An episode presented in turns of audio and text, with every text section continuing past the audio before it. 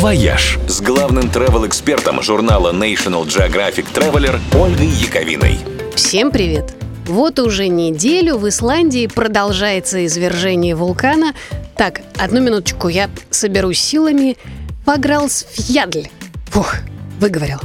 К счастью, оно никому не угрожает. И исландцы толпами приходят посмотреть на проснувшийся вулкан, как там его зовут. Трекинг занимает несколько часов, но возможность увидеть лавовые реки того стоит. Ведь это большая редкость даже для такой страны огонь, как Исландия. В мире вообще довольно мало мест, где можно вблизи увидеть горячую лаву и при этом не повторить судьбу Горлума. Постоять над кратером, в котором плещется лавовое озеро, можно, например, в Демократической Республике Конго на вулкане Ньирагонга – Здешняя лава особенно жидкая и текучая, и поэтому очень живописно булькает. Или в Эфиопии. Вулкан Эртаале самый низкий на планете.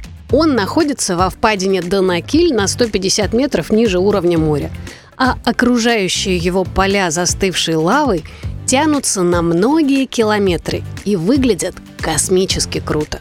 В Европе регулярно дают жару вулканы Этна и Стромболи, а на гватемальском вулкане Пакая к потокам остывающей магмы можно подойти так близко, что туристы даже жарят на ней маршмеллоу.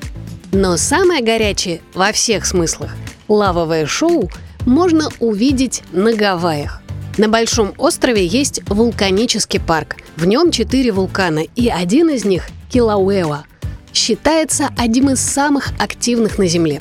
Но большая часть его извержений, к счастью, проходит довольно спокойно, и туристы могут погулять у дымящихся отвалов и полюбоваться лавовым водопадом, стекающим прямо в океан. Вот уж действительно зрелище просто огонь. «Вояж» – радио 7 на семи холмах –